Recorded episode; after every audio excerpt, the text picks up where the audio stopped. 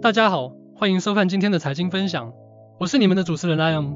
今天我们有四个重要的财经新闻要跟大家分享。首先，高盛的分析师公开报告，即将到来的财报季可能会是自疫情以来表现最差的一个季度，预期 SP 五百指数的每股收益将同比下降百分之七，是自二零二零年以来最大的跌幅，也将是本次经济周期的最低点。投资者将主要关注公司的利润率预期。公司的现金流和中国市场放开对公司的影响。高盛建议投资者关注欧洲和亚洲股票的投资价值。接着，Costco 公布了三月的销售数据，并且从数据中发现美国的 Costco 销售同比下降了百分之一点五，成为自二零二零年四月以来的最低值。而加拿大除去汽油和汇率差的销售同比上涨了百分之七点四，显示两地消费者有差距。其他国际销售也上涨，而整个三月的销售额为两百一十七点一亿美元，同比上涨了百分之零点五。Evercore ISI 分析师表示，三月份出现这种数字非常值得关注，单个消费者的平均消费也受到影响。第三个新闻是关于银行危机的影响。JPM Morgan Chase 的 CEO Jamie Dimon 在一次会议上表示，银行危机提高了美国经济衰退的可能。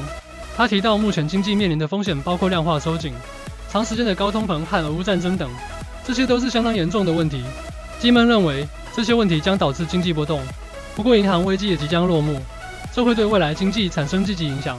另外，明尼阿波利斯联储主席卡斯卡威也表示，银行系统近期面临的压力将会把美国经济推向衰退。最后一则新闻是关于加密货币交易所币安在澳大利亚的局势。据澳大利亚证券和投资委员会表示，已取消币安在当地的衍生品交易业务的许可牌照。